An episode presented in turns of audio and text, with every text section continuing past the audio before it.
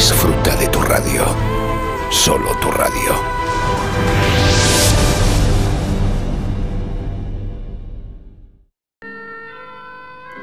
La Iglesia Israelita del Nuevo Pacto se unirá en una cadena de oración para rogarle a nuestro Dios que nos abra puertas y nos prepare para celebrar la fiesta de cabañas que se aproxima. La convocatoria es desde el 31 de agosto, terminando el domingo 6 de septiembre con un ayuno. Unámonos en oración. Es una invitación del Consejo de Ministros. Es la radio que va contigo. Es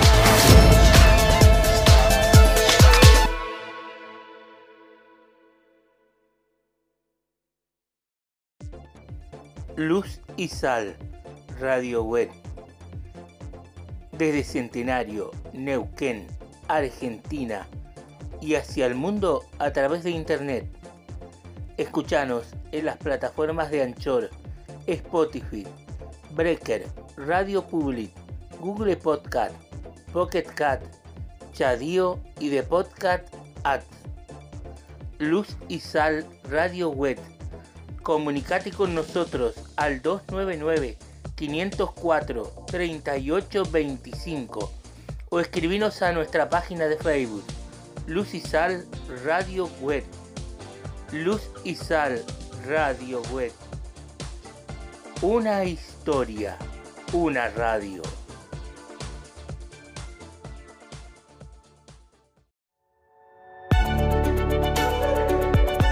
El maná que perdura. Un alimento indispensable para la salud del alma.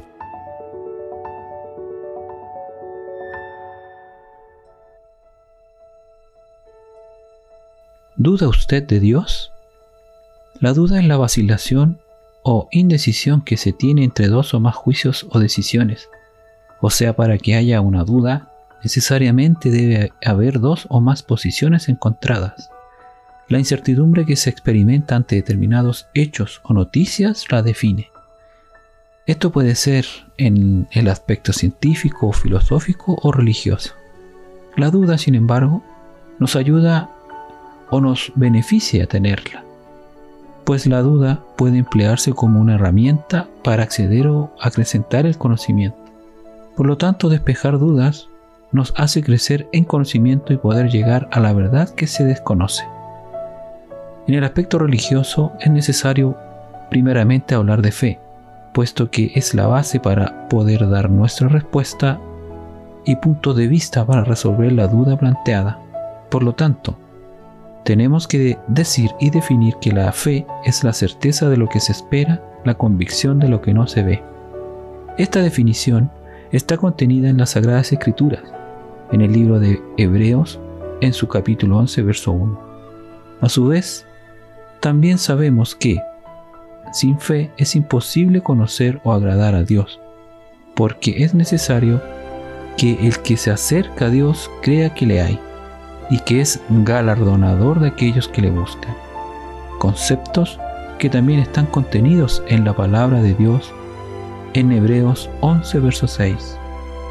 Las sagradas escrituras mencionadas anteriormente dan testimonio de lo que ha sido revelado por Dios a través de la inspiración divina por intermedio de su Espíritu Santo a profetas y apóstoles. Con el propósito de poder aprender, enseñar, corregir, redarguir e instruir en justicia, con el fin de que el hombre que cree en Dios sea totalmente preparado para toda buena obra. Les usted lo ve en 2 Timoteo 3, 16 y 17. Ahora bien, para poder despejar la duda original en Dios, lo primero que debemos observar y comprender es que Dios ha existido eternamente. Esto significa que no tiene tiempo, que no podemos saber su principio o su fin. Esta es la principal característica o virtud de nuestro Dios que debemos entender. Pues es tan grande este dilema en la mente humana que incluso esta respuesta está contenida en su palabra. Isaías 44:6.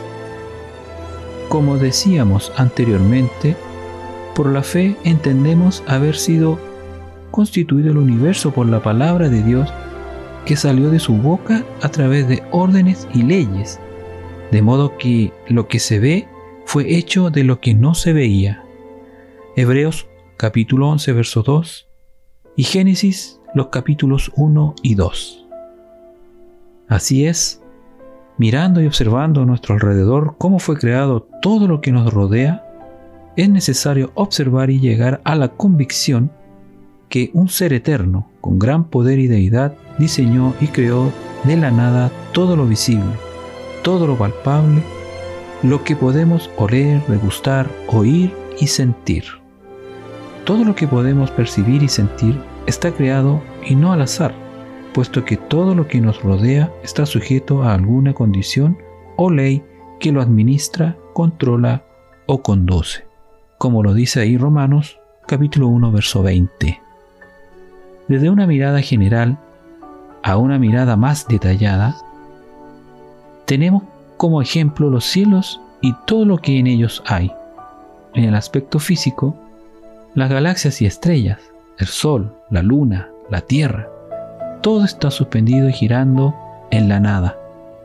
En nuestro hogar, como planeta, la Tierra alberga el cielo, tierra, aguas, ya sea mares, ríos, lagos, seres vivos que conviven en estos tres medios, vida animal, vida marina, abundancia en vegetales, minerales y la misma atmósfera que nos rodea y protege, la cual contiene el oxígeno para que exista vida. Eso lo puede ver en Salmo 19 del 1 al 6. Tantos componentes interactuando e interactivos. Todo esto necesita una organización, lo que hace posible su útil clasificación por tipo, especie, familia, etc. Las leyes físicas y demás provisiones para el continuo mantenimiento de todos los sistemas complicadísimos y dependientes los unos de otros. Para culminar con esta maravillosa obra, nuestro sorprendente y extraordinario cuerpo con sus distintos sistemas, cada cual para distintas funciones y muy sofisticados, capaz de tener movimiento y acción, un cerebro más poderoso que muchas de las últimas generaciones de computadores, su capacidad de aprender, almacenar en memoria y recordar a través de 70, 80 o 100 años. Sus atributos como la inteligencia, el raciocinio, la voluntad, libre albedrío, conciencia, personalidad, carácter y sentido innato de lo correcto. Además de la capacidad o habilidad de concebir y crear, de apreciar belleza, armonía, grandeza y excelencia en la naturaleza en las artes y en las obras útiles del diario vivir, y así podemos seguir enumerando y describiendo meticulosamente todo lo que existe. Todo lo anteriormente expresado nos llama a contemplar detenida, objetiva y sobriamente todo lo que nos rodea. Usted lo puede ver ahí en Job, en sus capítulos 38 al 42. Como lo expone el libro de Hechos 17, en su verso 22 al 31, el apóstol Pablo da a conocer a este Dios. Sabemos, por lo tanto, que hay testimonio suficiente de que Dios existe y despeja toda duda. El llamado es a dilucidar y esclarecer nuestras dudas, inquietudes, desconfianzas, incertidumbres en la palabra de Dios. Que Dios le bendiga y le guarde le dé paz y bien en su vida.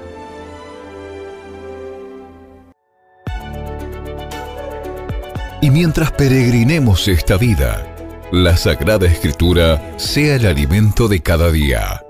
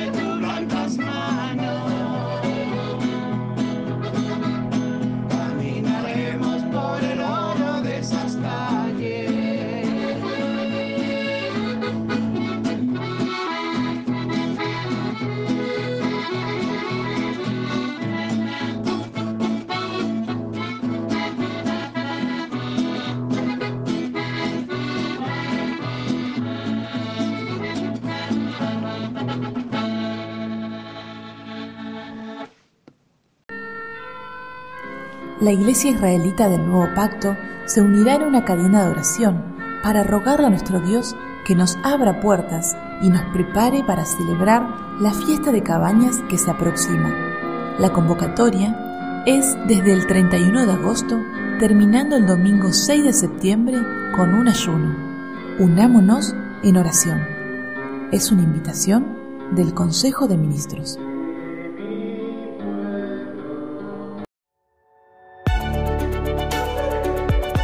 El maná que perdura. Un alimento indispensable para la salud del alma.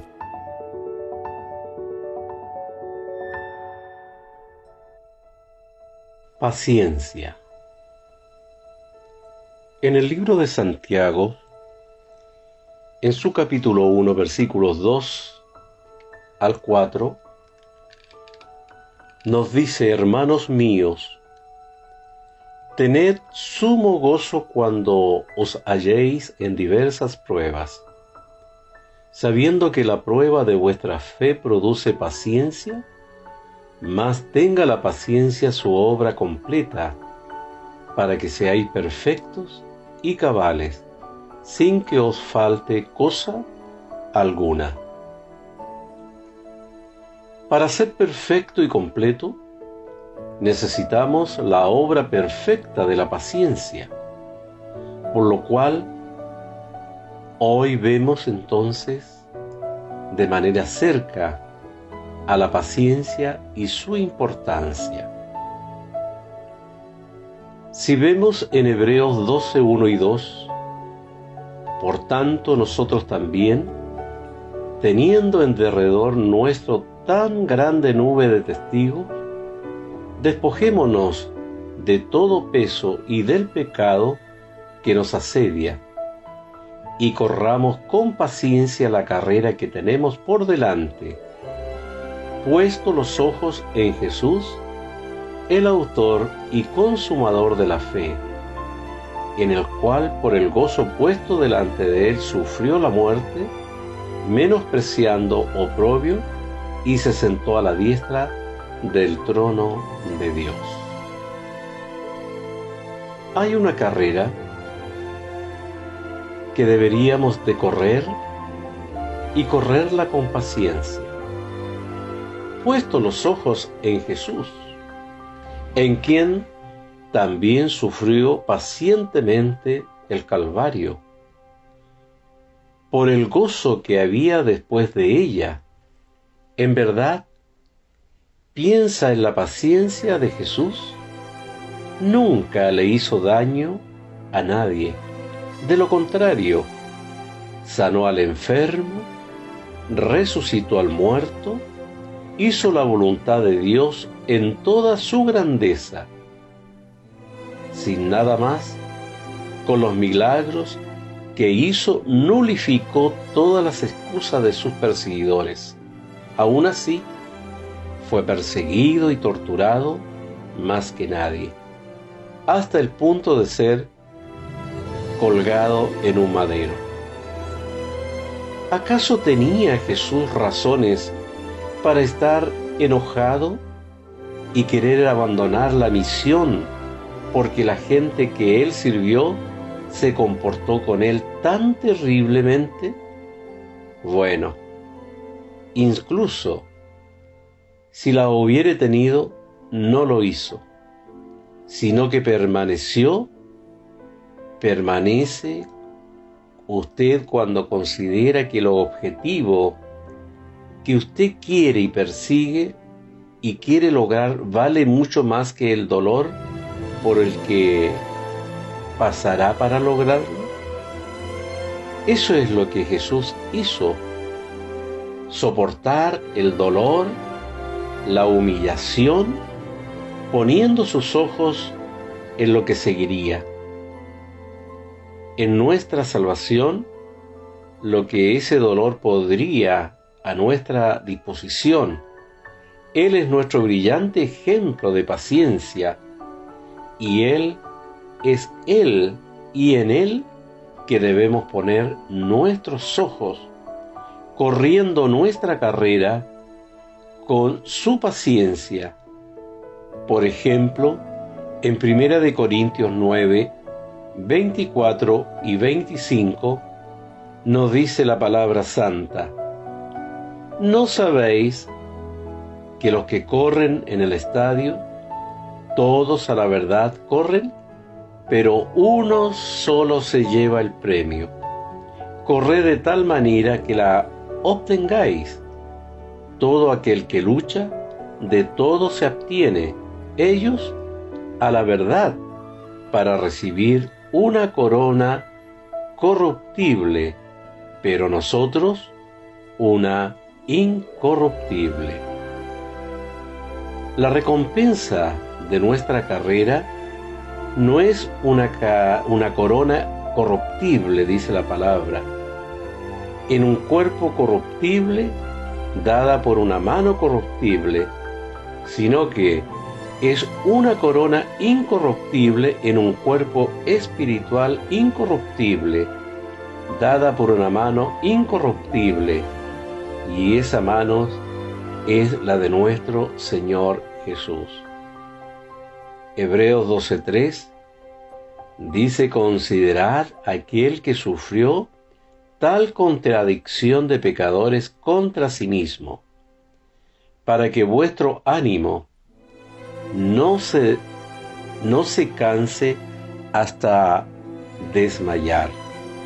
No perdáis pues vuestra confianza, que tiene grande galardón, porque os es necesario la paciencia para que, habiendo hecho la voluntad de Dios, obtengáis la promesa, porque aún un poquito, y el que ha de venir vendrá, y no tardará, mas el justo vivirá por fe, y si retrocediere, no agradará a mi alma. Usted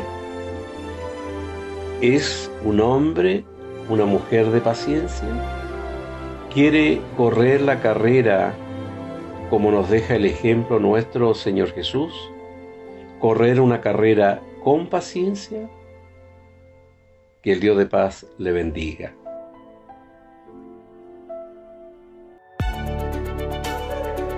Y mientras peregrinemos esta vida, la Sagrada Escritura sea el alimento de cada día.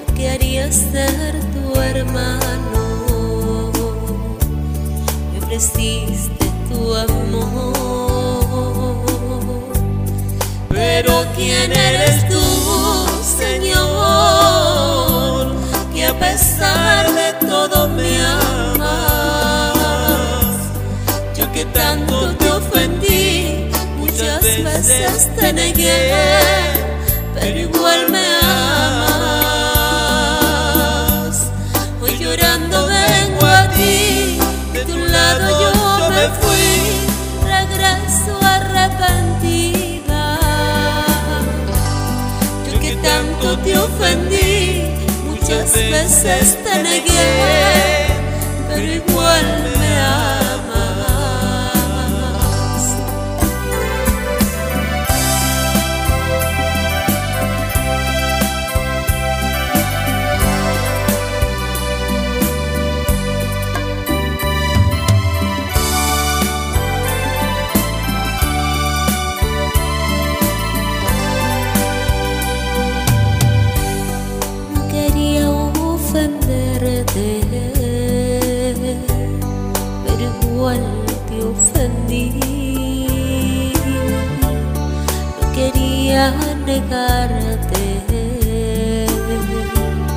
pero igual te negué. No quería ser tu amigo, me ofreciste tu amistad. Quería ser tu hermano, me ofreciste tu amor. ¿Quién eres tú, Señor? Que a pesar de todo me amas. Porque tanto te ofendí, muchas veces te negué, pero igual me amas. Hoy llorando vengo a ti, de tu lado yo me fui, regreso arrepentido. Tanto te ofendí, muchas veces te negué, pero igual me amas. Pero ¿quién eres tú, Señor? Que a pesar de todo me amas. Yo que tanto te ofendí, muchas veces te negué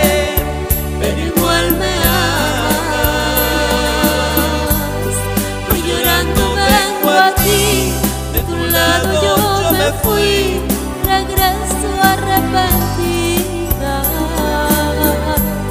Yo que tanto te ofendí, muchas veces te negué, pero igual me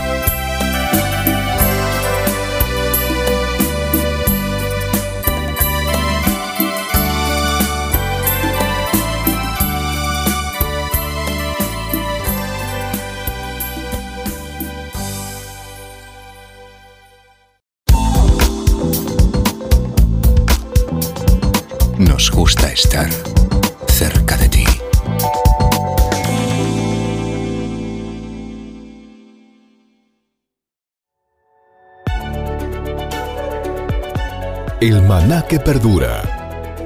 Un alimento indispensable para la salud del alma.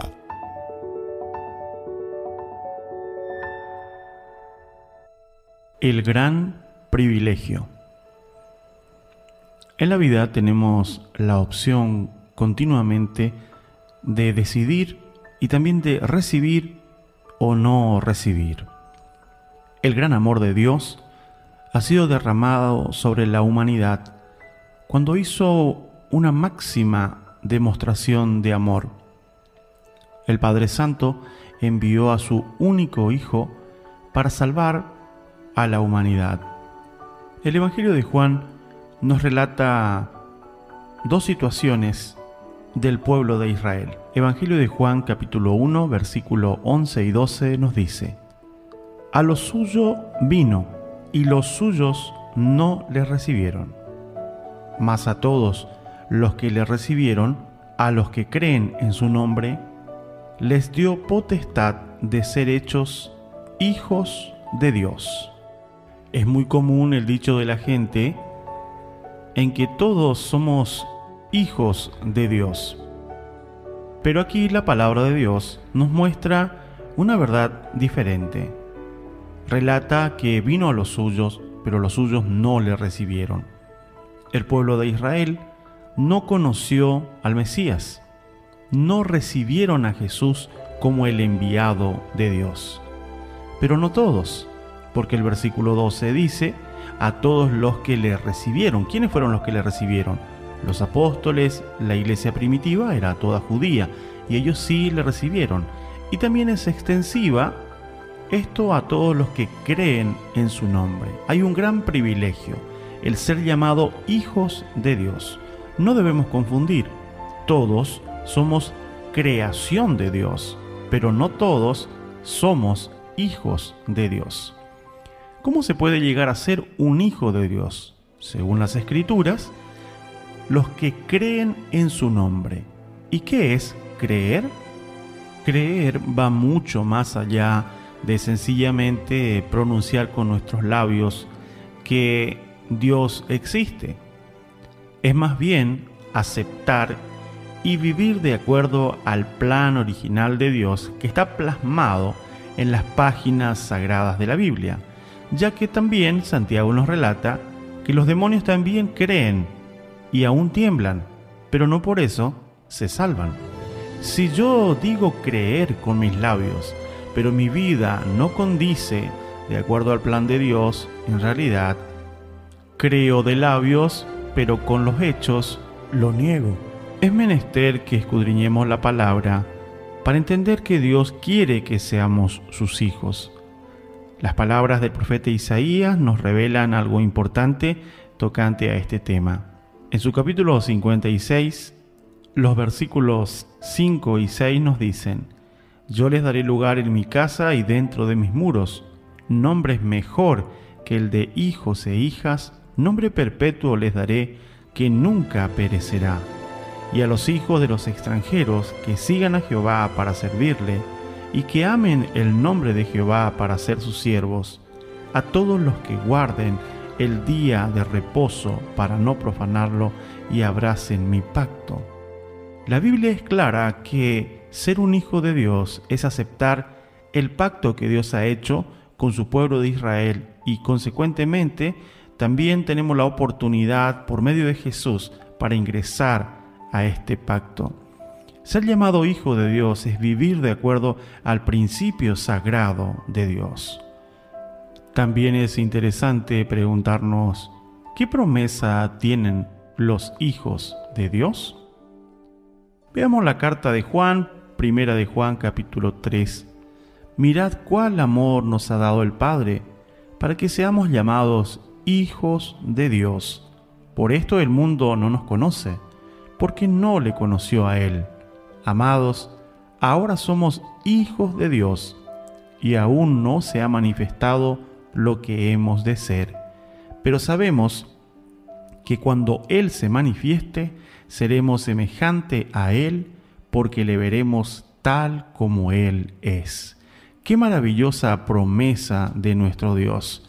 Le veremos cara a cara como nuestro Padre, nuestro mentor, nuestro enseñador, cuidador, nuestro Salvador y nuestro Dios verdadero. ¿No le parece importante alcanzar esta virtud de ser llamado Hijo de Dios? ¿Es usted un hijo de Dios? ¿Vive usted como un hijo de Dios? Espere la promesa del Señor y un día veremos claramente a nuestro Padre Celestial cara a cara, donde se terminará el llanto, el dolor y el sufrimiento.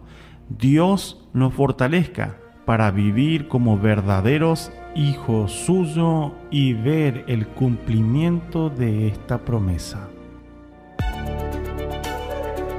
Y mientras peregrinemos esta vida, la Sagrada Escritura sea el alimento de cada día. Escríbanos a elmanaqueperdura.yahoo.com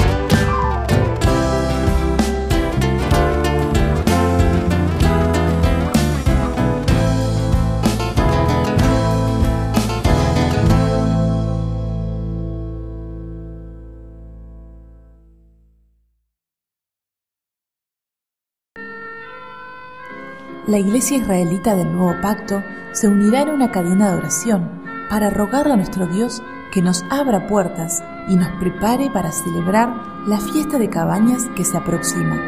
La convocatoria es desde el 31 de agosto, terminando el domingo 6 de septiembre con un ayuno. Unámonos en oración. Es una invitación del Consejo de Ministros.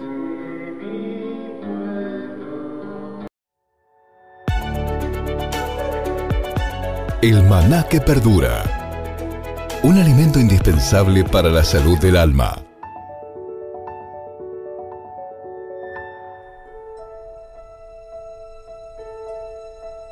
El valor de la armonía. Uno de los tantos problemas que tuvo que enfrentar la sociedad a causa de la cuarentena fue la imposibilidad de reunirse con sus familiares. Esto ha hecho mella en el corazón, en la integridad de una familia, ya que en muchos casos no pudieron ver por largos días a sus parientes, a las personas en riesgo, especialmente a los abuelos, y esto ha generado realmente una preocupación y un dolor lógico entre la relación familiar. La misma situación golpeó con ímpetu en la integridad de las congregaciones, ya que por muchos días están imposibilitados de congregarse libremente como lo hacían siempre. Este hecho nos ha llevado a todos a revalorar la importancia de reunirnos con nuestros seres queridos, con aquellos amigos que tenemos la oportunidad de compartir un lazo muy estrecho. El rey David, el dulce cantor de Israel, escribió una canción, un salmos, justamente resaltando la bienaventuranza del amor fraternal, amor de hermano y también amor de familia. El Salmo 133 nos dice el versículo 1, Mirad cuán bueno y cuán delicioso es habitar los hermanos juntos en armonía.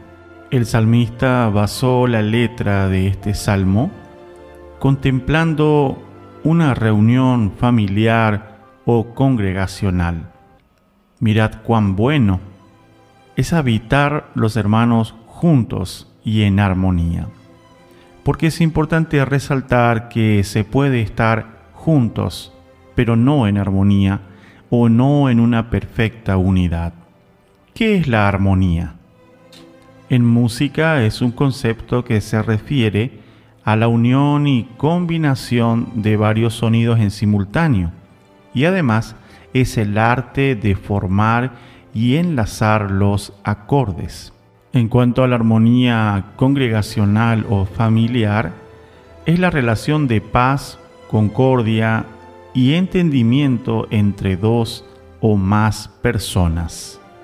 Es menester que mientras vivamos esta añoranza del reencuentro, reconozcamos que en muchas oportunidades no hemos aprovechado el valor que tiene estar juntos. Porque muchas veces estuvimos juntos, pero no en armonías, discutiendo, peleando, por cosas sin sentidos, hablando cosas que no son edificantes, utilizando el tiempo cada uno con un celular, algo que ha captado la atención de cada una de las personas. Se reúnen cinco personas y cada uno con su celular. Están juntos, pero no están disfrutando de una reunión en armonía y basada en el compartir de cuántas cosas nos perdemos cuando estamos juntos, pero no en armonía. Cuando no fluye un diálogo positivo, cuando no aprovechamos a escuchar a nuestro semejante y a interactuar en amistad. Esto es causa principal de problemas de pareja, de matrimonio, de familias y congregaciones, cuando no hay un diálogo fluido, cuando no hay preguntas, respuestas, cuando no hay sinceridad en el hablar, en el sentir y también en el vivir. El salmista continúa diciendo en el Salmo 133, versículo 2, refiriéndose al habitar juntos pero en armonía, que es un buen óleo sobre la cabeza, el cual desciende sobre la barba, la barba de Aarón, y baja hasta el borde de sus vestiduras, como el rocío de Hermón que desciende sobre los montes de Sión, porque allí envía Jehová bendición y vida eterna. ¿Deseamos la bendición de Dios y la vida eterna? Dejemos de perder el tiempo y ocupémonos de vivir en armonía con nuestra pareja, con nuestra familia y con nuestra congregación. Y mientras peregrinemos esta vida, la Sagrada Escritura sea el alimento de cada día. Escríbanos a elmanaqueperdura.yahoo.com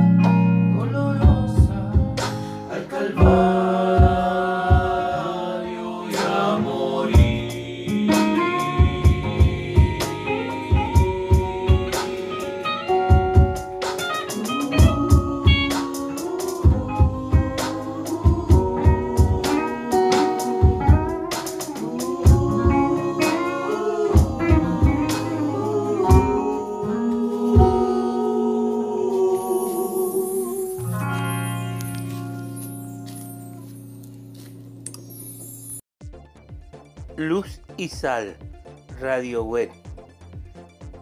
Desde Centenario, Neuquén, Argentina y hacia el mundo a través de Internet. Escuchanos en las plataformas de Anchor, Spotify, Breaker, Radio Public, Google Podcast, Pocket Cat, Chadio y de Podcast Ads. Luz y Sal Radio Web. Comunicate con nosotros al 299 504 3825 o escribinos a nuestra página de Facebook Luz y Sal Radio Web. Luz y Sal Radio Web. Una historia, una radio.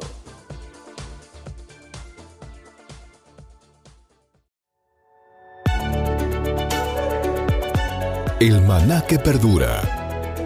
Un alimento indispensable para la salud del alma.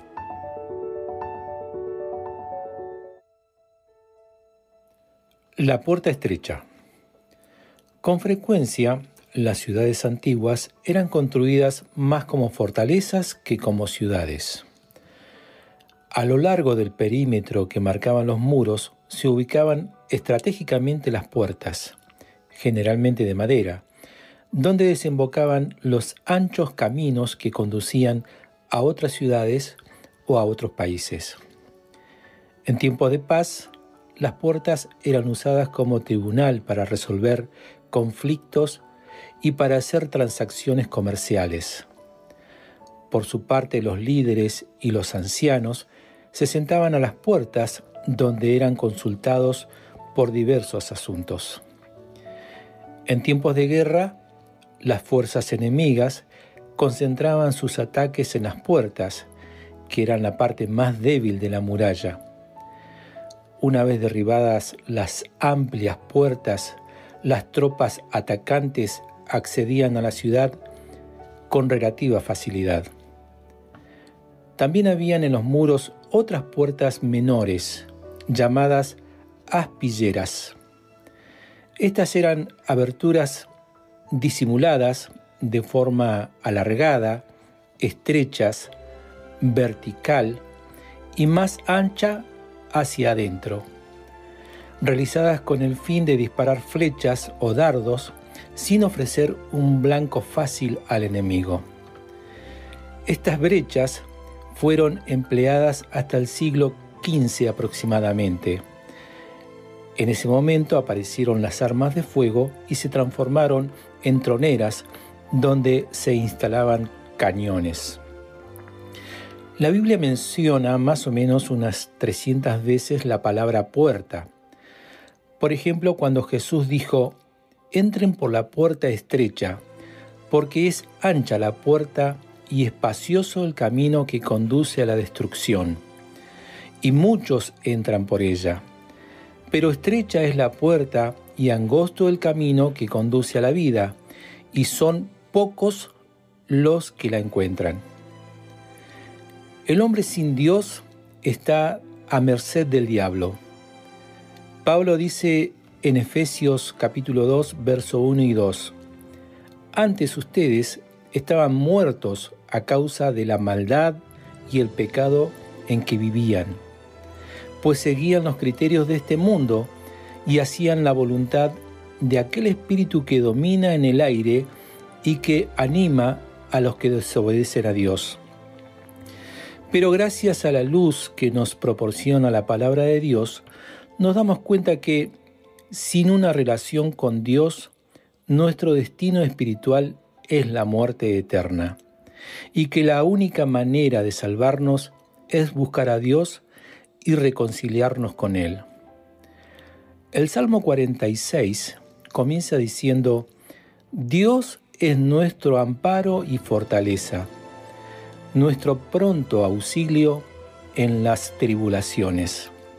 Y termina este mismo salmo, Jehová de los ejércitos está con nosotros. Nuestro refugio es el Dios de Jacob. En nuestro intento por regresar a Dios, transitamos caminos que a nosotros nos parecen buenos, pero en realidad no lo son. Son caminos anchos, fáciles de transitar, donde suelen andar multitudes. La puerta estrecha no era fácil de traspasar. Muchas veces era necesario desprenderse de toda carga que pudiera impedir el paso hacia la fortaleza. Yo soy la puerta, dijo el Señor Jesús. Si alguno entra por mí, será salvo. La puerta estrecha era difícil de encontrar. Tal vez usted sea uno de esos afortunados que logró encontrarla.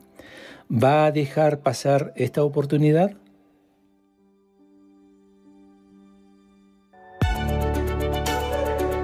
Y mientras peregrinemos esta vida, la Sagrada Escritura sea el alimento de cada día. Escríbanos a elmanaqueperdura.yahoo.com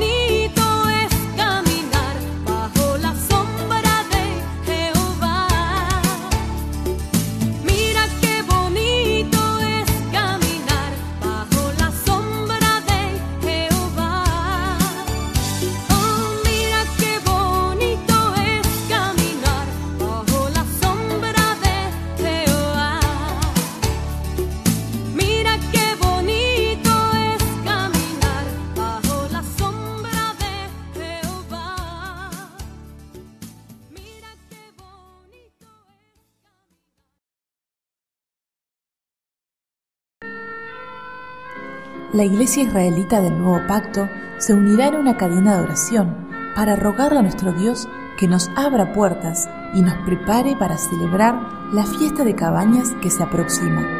La convocatoria es desde el 31 de agosto, terminando el domingo 6 de septiembre con un ayuno. Unámonos en oración. Es una invitación del Consejo de Ministros.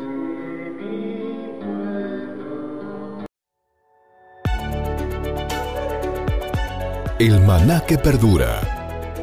Un alimento indispensable para la salud del alma.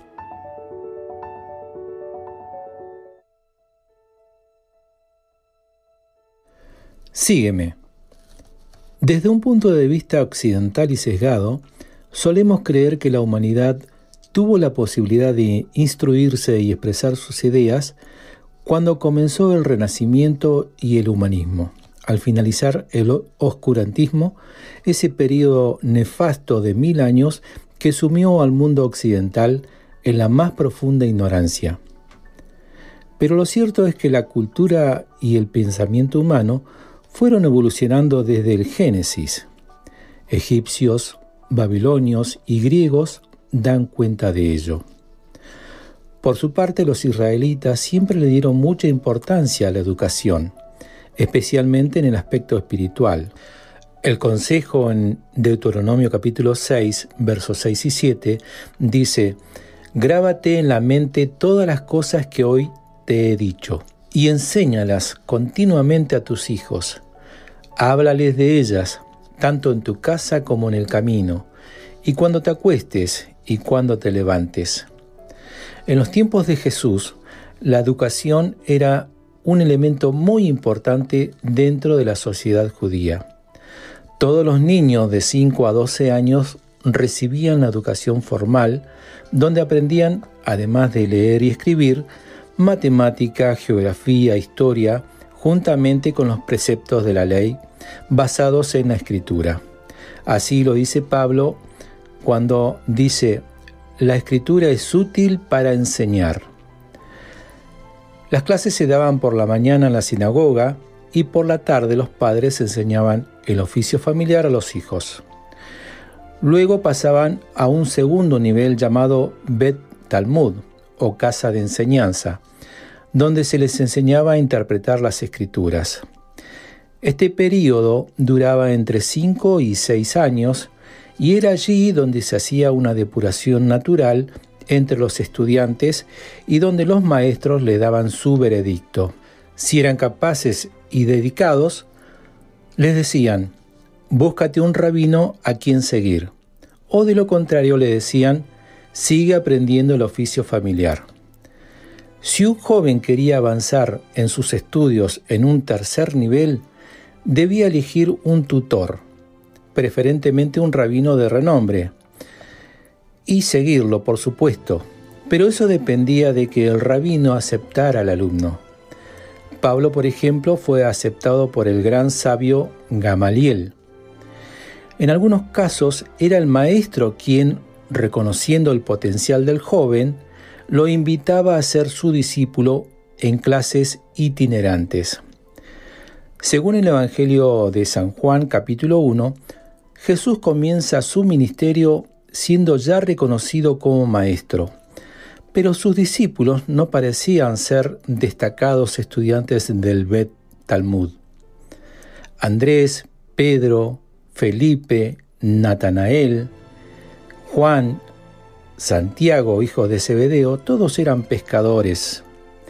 También estaba Mateo, que era un cobrador de impuestos para Roma, y Simón, un extremista del partido de los celotes eran sus discípulos.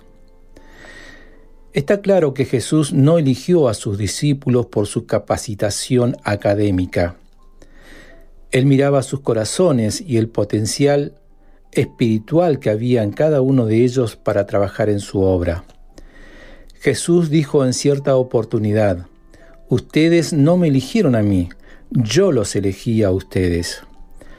No había mayor privilegio para un aspirante a escriba, doctor de la ley o integrante del Sanedrín que un gran maestro le diga, sígueme.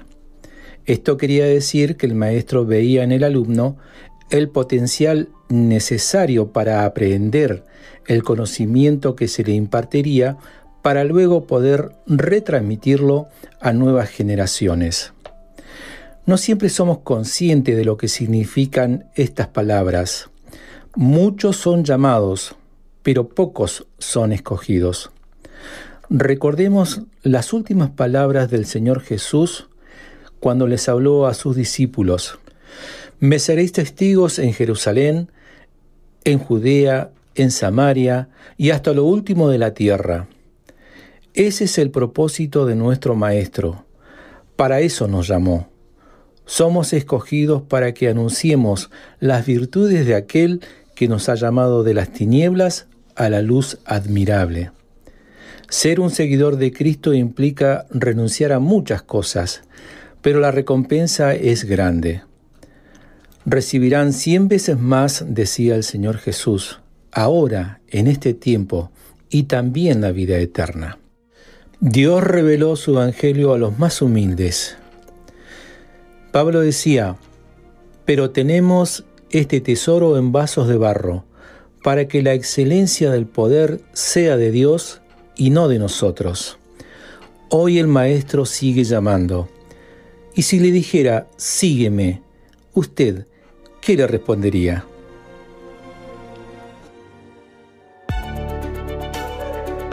Y mientras peregrinemos esta vida, la Sagrada Escritura sea el alimento de cada día. Escríbanos a elmanaqueperdura.yahoo.com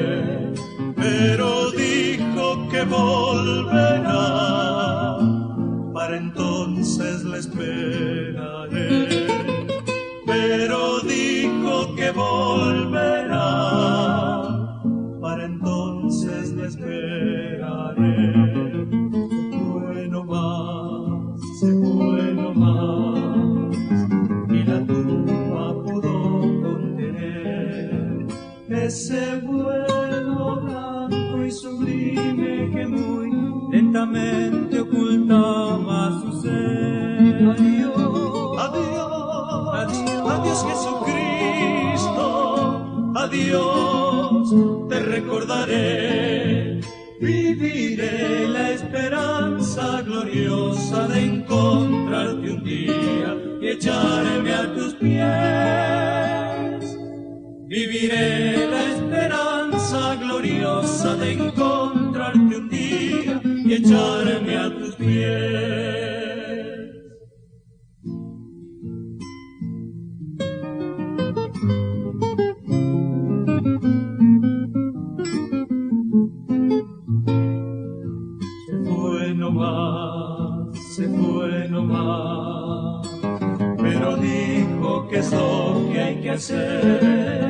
Mientras él me prepara, prepara, yo quiero quiero ser fiel. Mientras él me prepara un lugar a su lado, yo quiero servirle y ser fiel. Él volverá, él volverá, y corona en sus manos traerá. Quien cumplió bien su deber, se esforzó en servir y ser fiel. Adiós, adiós, adiós Jesucristo, adiós, te recordaré, viviré la esperanza gloriosa de encontrarte un día y echarme a tus pies.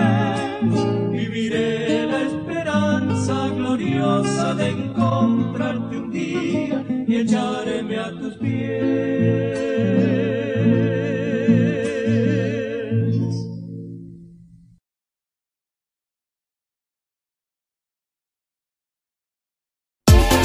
Es la radio que va contigo. Es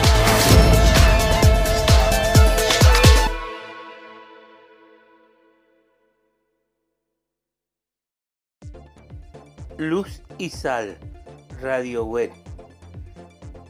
Desde Centenario, Neuquén, Argentina y hacia el mundo a través de Internet. Escuchanos en las plataformas de Anchor, Spotify, Breaker, Radio Public, Google Podcast, Pocket Cat, Chadio y de Podcast Ads. Luz y Sal Radio Web. Comunicate con nosotros al 299 504 3825 o escribinos a nuestra página de Facebook Luz y Sal Radio Web. Luz y Sal Radio Web. Una historia, una radio.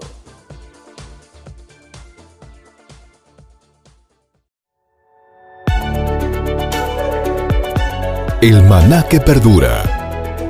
Un alimento indispensable para la salud del alma.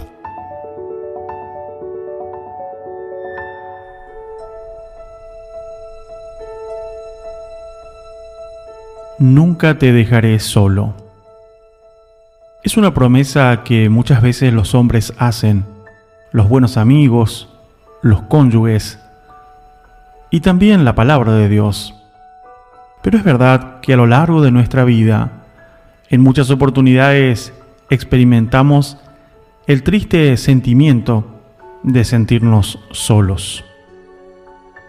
Hijos que son abandonados por sus padres, cónyuges que sienten que su pareja lo dejó solo en el momento más difícil, y hombres y mujeres que sintieron que fueron abandonados por Dios.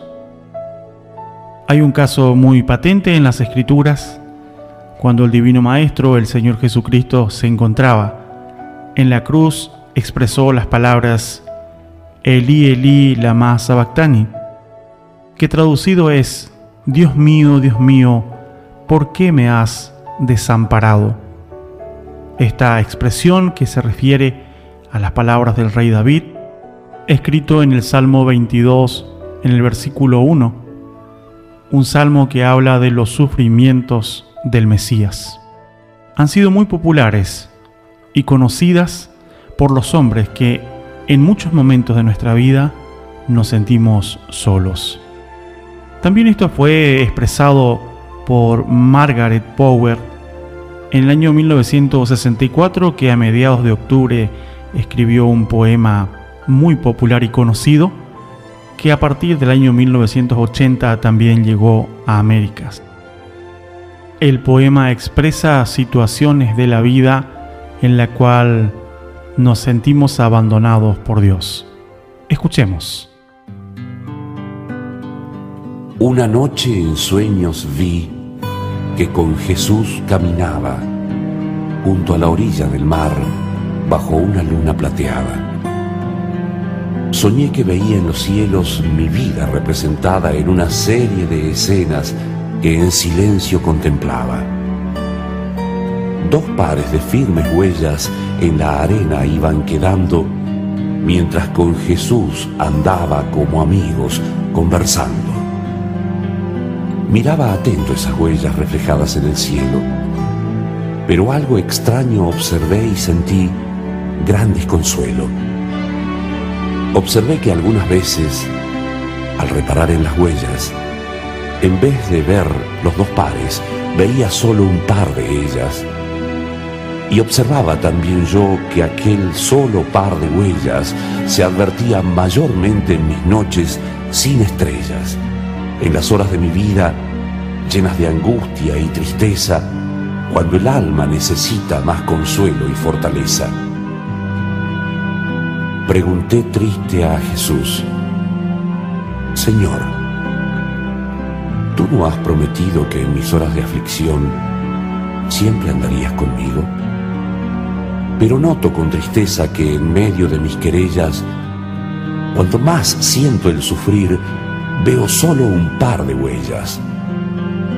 ¿Dónde están las otras dos que indican tu compañía cuando la tormenta azota sin piedad la vida mía? Y Jesús me contestó con ternura y comprensión. Escucha bien, hijo mío. comprendo tu confusión. Siempre te amé y te amaré, y en tus horas de dolor siempre a tu lado estaré para mostrarte mi amor. Mas si ves solo dos huellas en la arena al caminar y no ves las otras dos que se debieran notar, es que en tu hora afligida, cuando flaquean tus pasos, no hay huellas de tus pisadas, porque te llevo en mis brazos.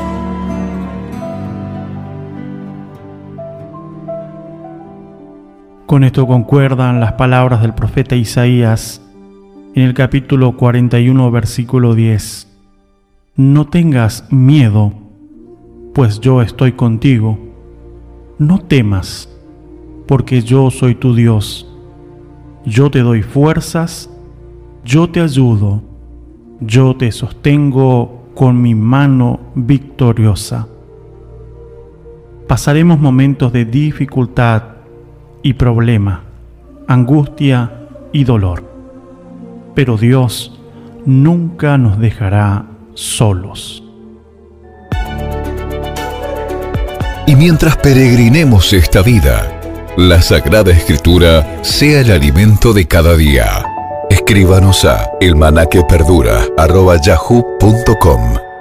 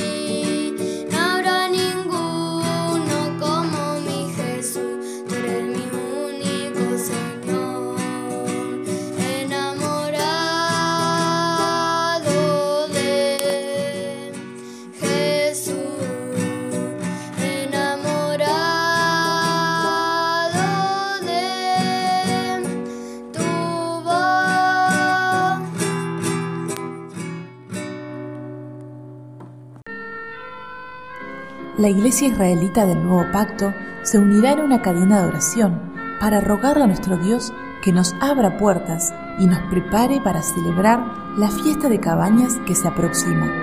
La convocatoria es desde el 31 de agosto, terminando el domingo 6 de septiembre con un ayuno. Unámonos en oración. Es una invitación del Consejo de Ministros.